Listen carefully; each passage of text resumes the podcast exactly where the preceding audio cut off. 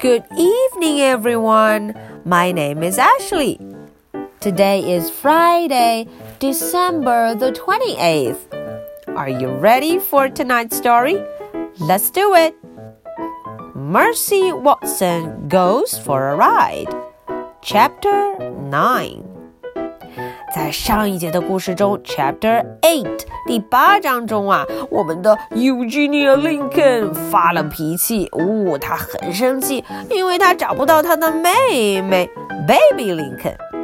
可是小朋友们都知道 Baby Lincoln 在哪里？嗯，他呀正在这辆敞篷车上高兴着呢。哎，除了 Eugenia 不高兴，还有一个家伙也不怎么高兴。他就是我们的 Officer Tommy Lello。哦，这位警官他心情也不怎么好。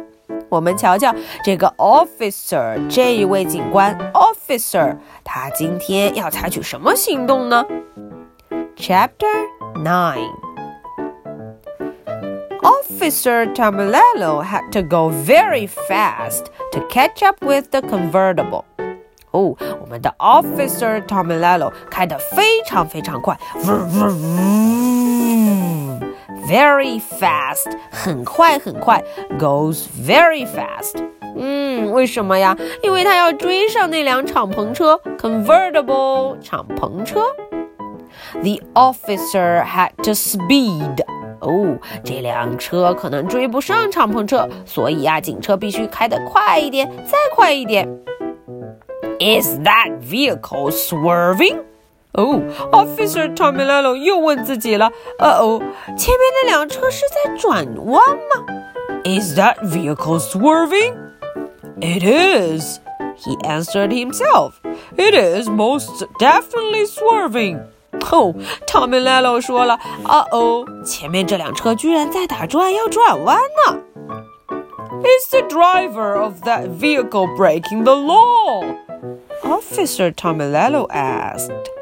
哦，Officer Tomilello 问了，呃，前面这个车是不是违反交通规则？是不是犯法了呀？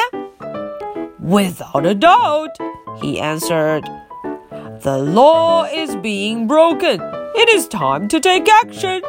哼，Officer Tomilello 厉害着呢。他说：“呃哦，前面这辆车犯法了，我要采取行动，take action, take action。” Officer Tomilello pulled up alongside the car. He shouted into his bullhorn. Oh wow! 他拿出了自己的高音喇叭，哦，大声地说了：“Pull over! Pull over!”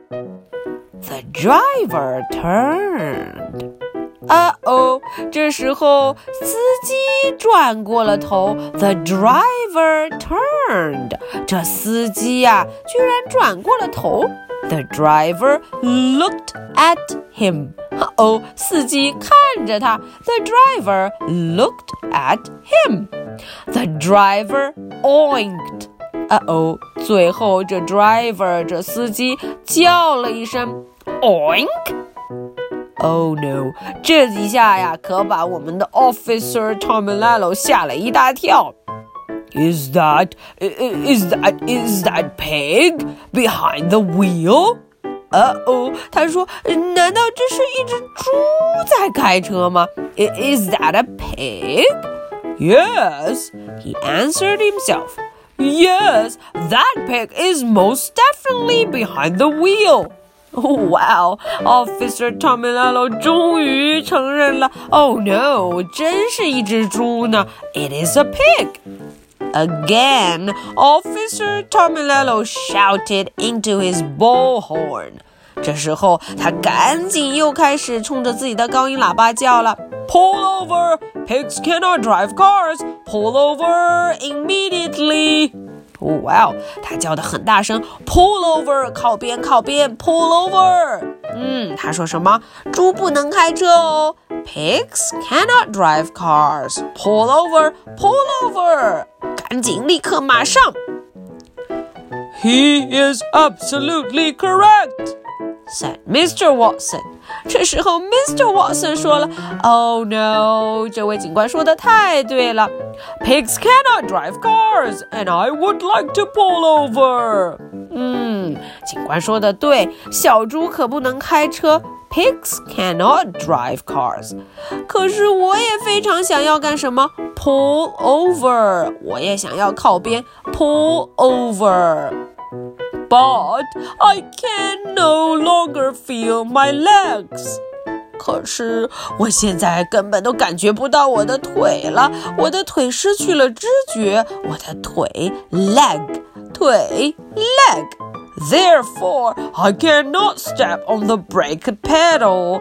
Therefore, I cannot stop this car. Uh oh. 我的腿没有知觉了，所以啊，我不能踩在这个 brake pedal，踩在刹车板上 brake pedal。哦，所以我都不能停下来了。I cannot stop. Oh no，问题大了。Oh dear, said baby. I think we are in trouble. 哼，baby 林肯这时候紧张了。他说：“呃哦，我们好像有麻烦了。I think we are in trouble.” Okay, so that's the end for chapter nine. 这是第九章的内容，小朋友们有没有看得心惊胆战的 all right, so are you ready for my two questions? Question number one What did the officer say to the driver or to the convertible? Ah, 啊，我们的这位 Officer Tomilello，他对敞篷车的司机和乘客说了什么话呢？嗯，用他的高音喇叭叫的。Question number two: What did Baby Lincoln say? 哎，Baby Lincoln 又怎么感觉呢？他今天心情好不好啊？Okay, so this is the story for Friday, December the 28th. I'll be waiting for your answers. So much for tonight. Good night. Bye.